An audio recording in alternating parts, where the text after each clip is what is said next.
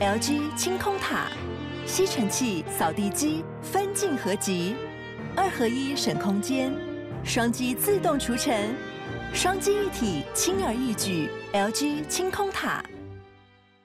好，欢迎各位现场朋友收看今天的直播啊！今天的题目就是明年呢、啊、是降息年啊，什么时候降息，以及呢降息的原因啊，非常的关键啊。那为什么会非常的关键呢？哦，今天要跟各位来呃做完全的说明哦。在说明之前呢，先跟各位啊来看一下最近市场的行情啊。哦，尽管上个礼拜哈台股上市柜指数啊结束了连续五周哦到六周的上涨，好，加权指数呢在上周啊哦小幅收跌之前呢是连续五周的上涨。柜买指数呢，甚至上涨了六周哈，但美国四大指数啊，上周仍然是全数收涨哈。尤其你可以看到道琼指数啊，其实距离历史高点已经不远了哈。同时，道琼指数呢，在上周是连续第六周的哈的上涨。那这个第六周的上涨呢，哦是道琼啊，哦差不多是呃一二零一九年以来最长的一个涨势哈。那美股之所以如此的强势啊，我个人认为有几个原因哈。好，第一个原因呢，就是经济软着陆的预期。好，那经济软着陆呢，有什么样的现象可以看到这样的方向呢？第一个，美国的就业市场啊，仍然是相当的健康。哦，在上周末哦，公布出来的非农，哦，各位看到它的这个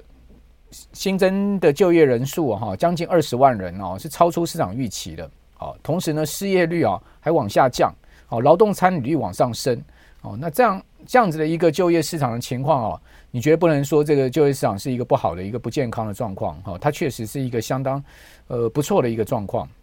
哦。所以第一个呢，啊，这个非农就业数字显示哈，美国就业市场仍然是非常强劲的哈。那另外呢，就是说呢，通膨啊持续的往下掉哈。不管是呃 CPI 好 PC 哦，都持续的往下回降，好，从去年的六月的高点哦，分别都已经降到了三趴四趴了，然后继续往这个联准会的两趴的政策目标前进，好，这是第二个，好，通膨在趋缓，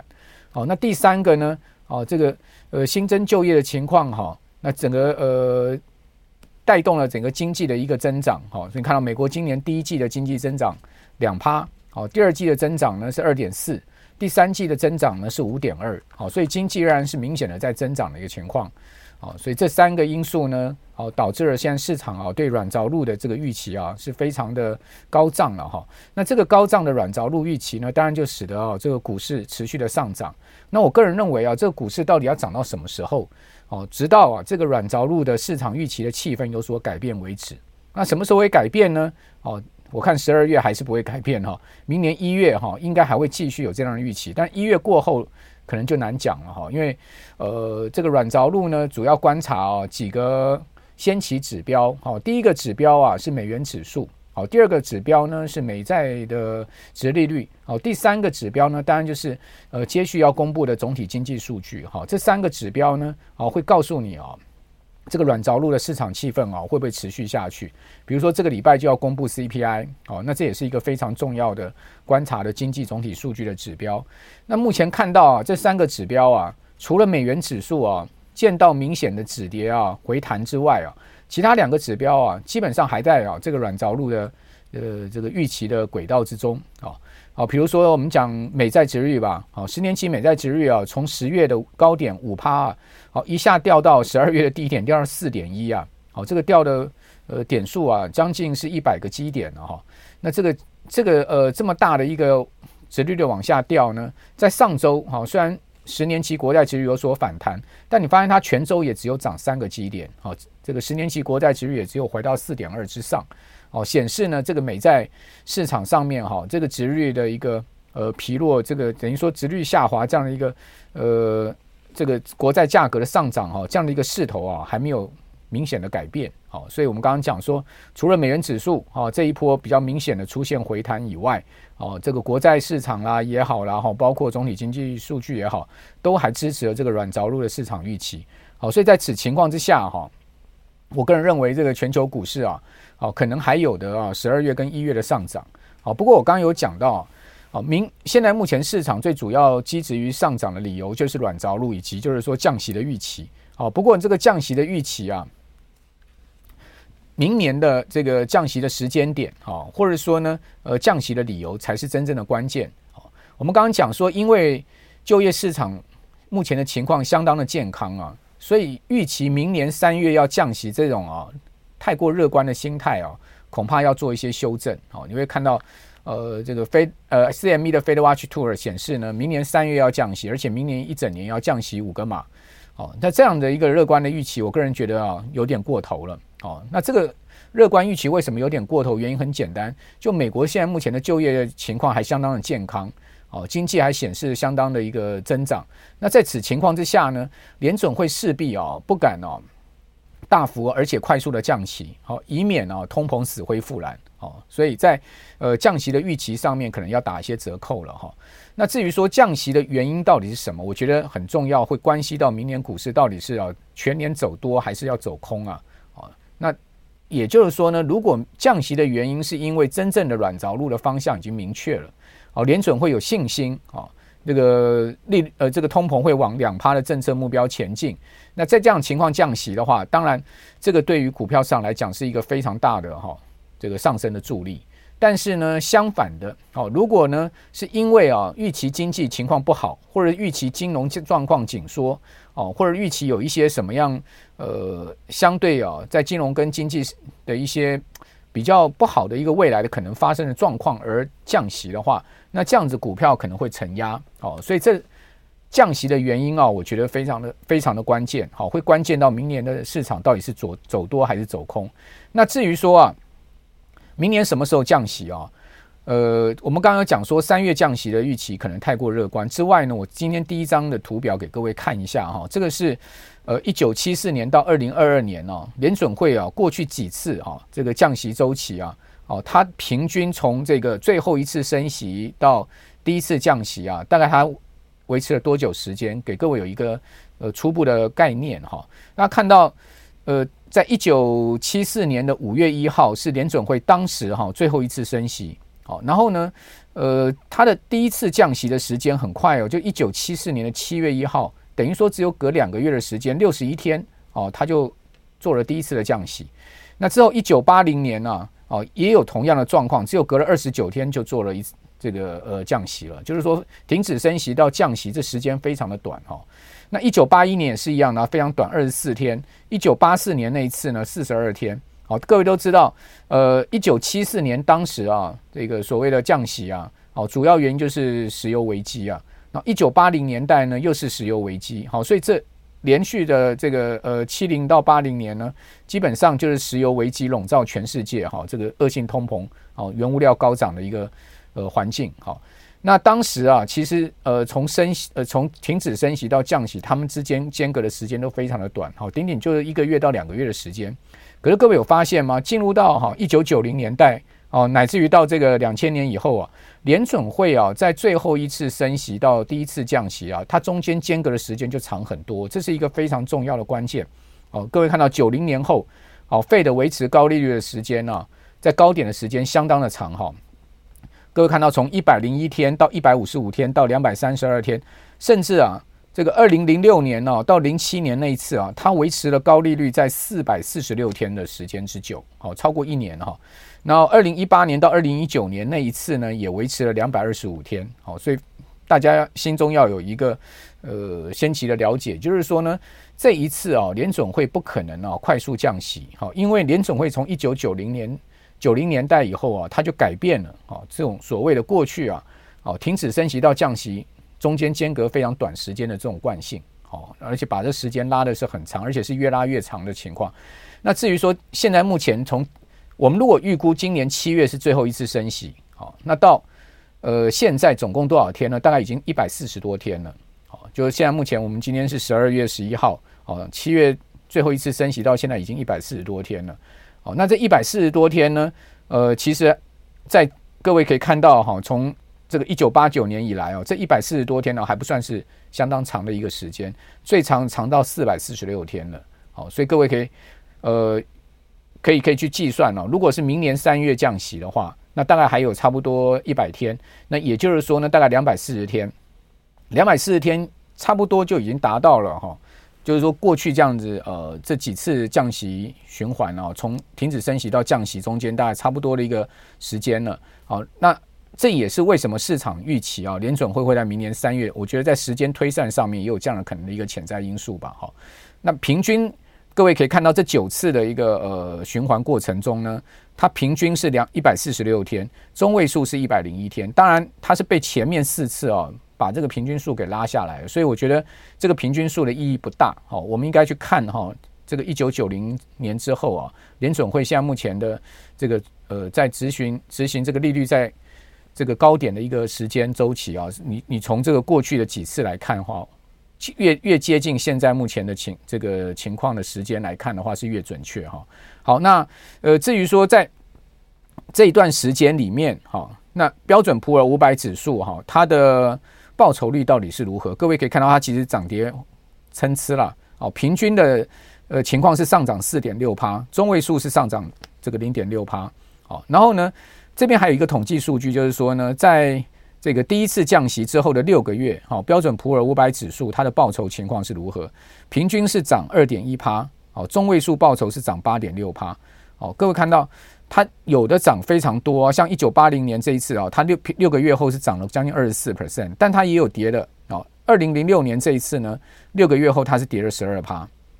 那至于说一年之后，好，一年之后各位看到它的上涨情况就更明显，好，平均是涨五五点六 percent，中位数呢是涨这个十点八 percent，哦，就涨的状况就越来越明显。就时间拉长的话，比较偏向这个股市是上涨，但是在六个月，基本上这段时间里面比较难讲啊。那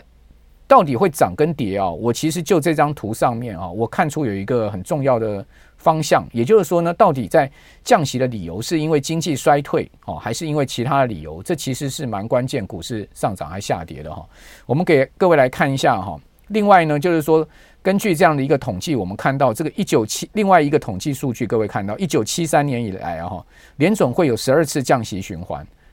那降息后的三个月，美国十年期国债殖利率呢，只有在一九七四、一九八一、一九九五跟一九九八年。哦，这四次啊，殖利率是上升的。那上升的点数啊，分别是三十二个点，一呃一百九十五个点跟一个点，还有十二个点。哦，其他八次的这个降息啊，美国十年期国债殖利率是全数下滑的，等同这个债券价格是上涨。哦，十二次降息，平均十年期国债殖利率是下跌三四个基点。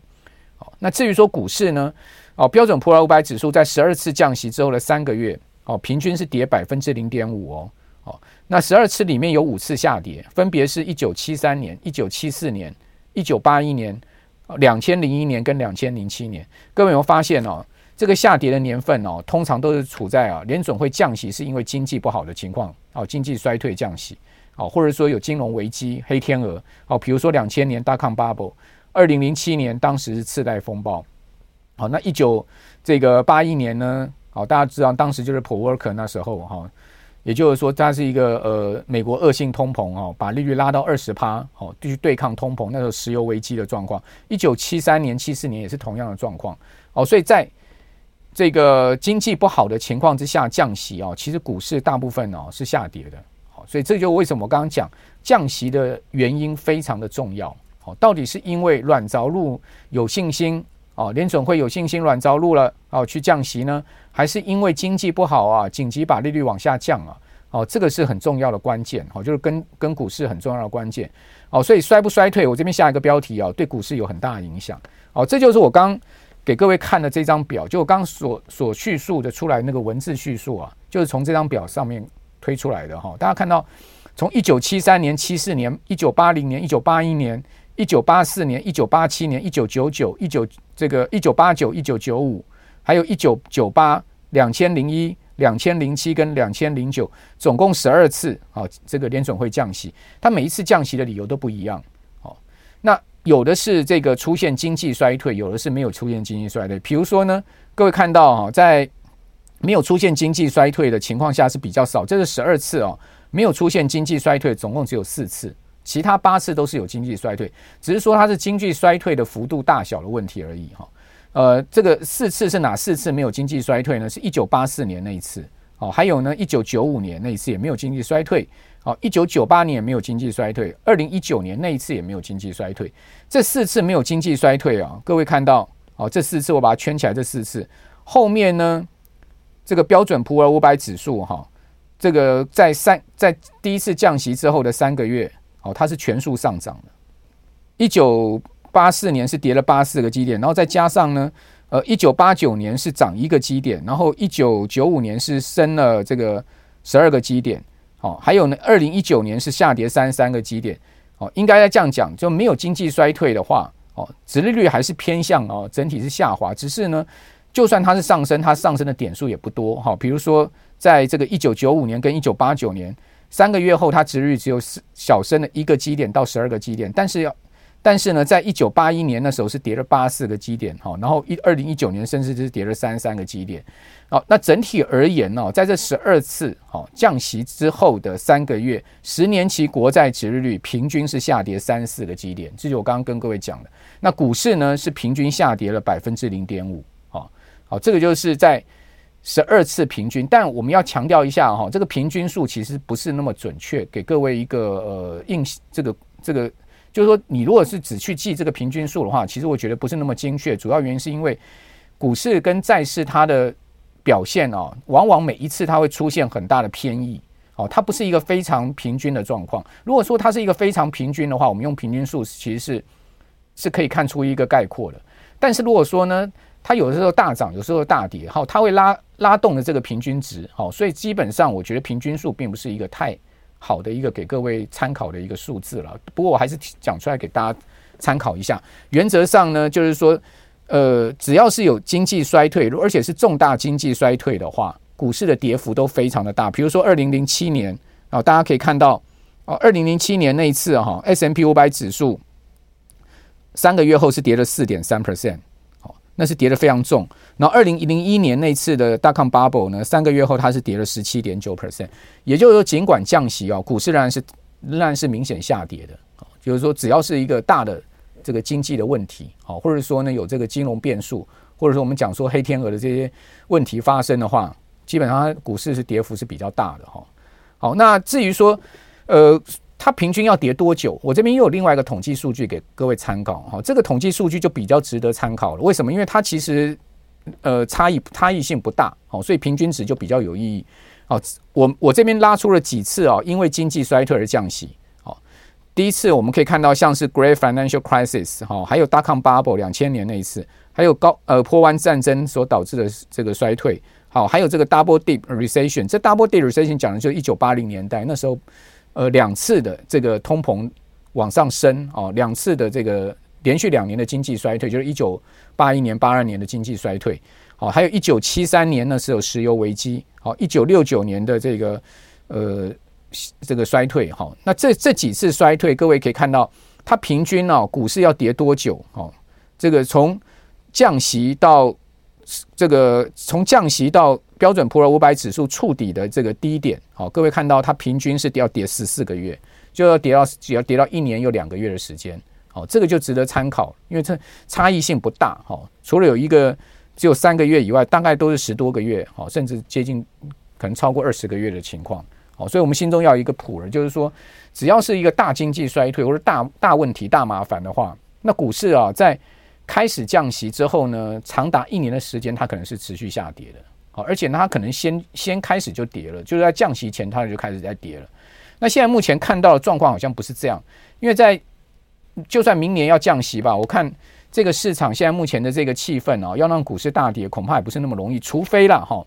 真的被某些人说中了，华尔街有些人啊，就认为说呢，明年呢，美国的投资气氛会大幅的改变，就说现在目前的这种软着陆。哦，预期降息的这个乐观气氛呢，到明年第一季、第二季的时候会完全翻盘，好，会会变成是硬着陆，会变成是这个呃通膨掉不下去，好，这样子的一个悲观情境。华尔街是有人以这样的悲观情境去做论述的了，哦，可是我觉得这样的论述啊，比较偏向是极端派了。哦，我个人是看现在目前美国的经济啊，在明年呢要出现大幅衰退的几率可能不大，哦，顶多就是一个温和衰退。那温和衰退呢？它对股市所造成的一个杀伤力啊，其实就不大了。哦，那甚至呢，在温和衰退下面啊，我们刚刚前面有几张图啊，它也显示什么？尽管它是一个衰退，但股市还是上涨。好，为什么上涨？因为它衰退幅度不大。哦，联准会适时降息，好，宽松货币，好，反而刺激了这个股市的上涨。好，所以在这样的状况下呢，我们应该做一个最后的一个简单的论述了，把把今天的这个主题啊厘清一下。也就是说呢，明年呢、啊，为什么今天把这个标题定为明年降息的原因非常的重要？到底明年降息是因为市场要衰退了，好，市场呢要出现问题了，好，something wrong 了，而而这个降息，那这个这个状况对股市来讲就不好。那如果说呢，是因为啊，我们看到这个就业的情况持续的这个温和的温和的一个处在一个温和健康的情况下，哦，就业上没有出现恶化，哦，大幅的恶化，比如说失业率上到这个五趴以上，哦，从突破四趴到四点五，然后往五趴走，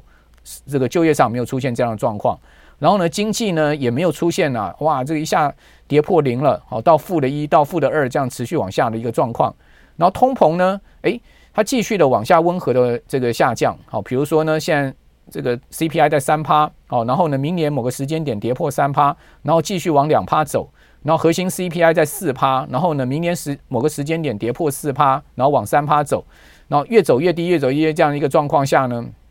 联准会啊宣布降息，那这种降息呢，对金融市场来讲是一个非常大的利多了。哦，对股票上来讲是一个非常大的利多。可是如果说另外一种情况，你看到就业恶化了，然后通膨又降不下去，哎，你会发现 CPI 掉到三趴之后，它又重新回弹了。哦，核心 CPI 呢跌不到三点五，它又重新回弹了。那这样的情况下，你就要非常小心。哦，后面可能会出现 something wrong。那 something wrong 的话呢，原因是什么？原因就是联准会把利率维持在五趴的高点越久，它对金融市场所产生的影响哈跟压力就会越大。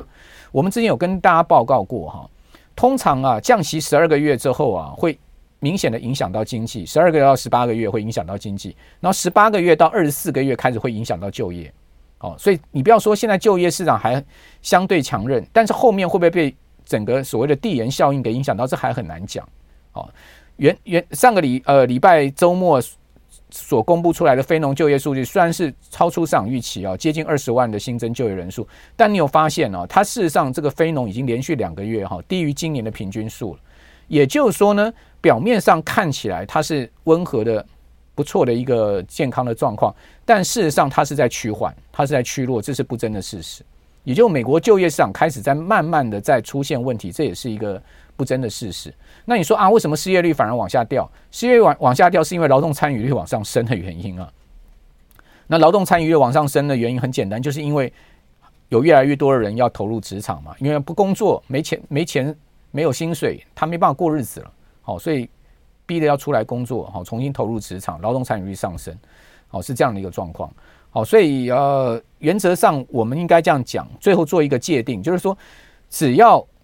利率维持在高档的时间越久，好，比如说拖到明年第三季、第四季，好，甚至到年底都不降息的话，那你就真的要担心哦，金融市场会 something wrong，因为这个利率在这个高档这么久的时间，好，比如说今年七月停止升息，一直到明年七月就三百六十五天了，如果拖到明年底的话，就四百多天了，哇，那这个是一个非常长的。我们刚刚看到一九九零年代以来联准会最长的这个。从停止升息到第一次降息中间的时间大概四百五十天，哦，那如果说明年到年底都还不降息的话，就超过这个记录了，哦，那这样子这么长的时间会不会把消费、金融、经济整个拖垮？这个可能性是非常高的，好，所以一切取决于在哪里呢？一切取决于在通膨的数据，所以最终还是回归到通膨，到底 CPI、PC 会怎么走？我觉得这还是最关键。那这个最关键就会关系到股市明年的方向。那那至于说债市，基本上我认为呢，现在目前是比股市更安全的市场。哦，股市明年涨跟跌很难说，偏向应该是上涨。哦，比较大的几率是上涨，比如说百分之六十的几率股市是上涨，百分之四十的股几率股市是下跌。但债市啊，可能偏向百分之七十到八十的几率是上涨。哦，只有百分之二十到三十的几率是下跌。为什么？因为联准会终究要降息，好，就算明年第三季、第四季，好，它不降息，它后年它也是要降息，终究它要降息。那既然它终究要降息的话，债市呢，既然它的值率已经来到五趴了，大概已经触顶的情况之下呢，哦，那这个呃值率再大幅反弹上去的空间很有限了，好，那弹上去的空间很有限，往下掉的这个机会比较大的情况之下，那当然债市是比这个股市来的安全呢，好，因为终究要降息嘛。而且升息的几率已经几乎是零了嘛，就算是通膨往上反弹，好，我认为联准会也不会马上升息，好，或者说呢，很快的在一次两次会议的情况下，不不做一个比较中长期的观察而升息，好，这种可能性比较低了。如果说联准会再次恢复升息的话，那这个对金融市场的压力会非常的大，哦，这个是一个非常大的风险。所以明年有没有风险？还是有风险。什么样的风险呢？就是利率这个呃所谓的这个通膨风险，还是主要观察的方向。也就是通膨如果真的下不来，逼了联准会要再次升息，好往上把利率拉高，好去压通膨的话，那这个风险非常的大。好，或者说呢，利率在高档导致经济跟消费金融市场出了 something wrong，出了问题，好造造成了经济本来不会硬着陆了，变成真正硬着陆了，这也是一个大风险。好，所以我觉得明年最主要的在经济金融层面的风险大概这两个吧。好呃，因为利率维持越高，我们很难讲银行不出问题，地产不出问题嘛。所以说呢，它不是经济风险之外，它同时也是金融风险。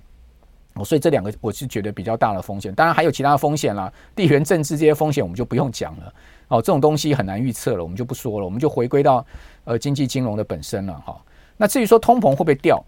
哦，我觉得现在目前看起来相相对是乐观了。哦，就是说在。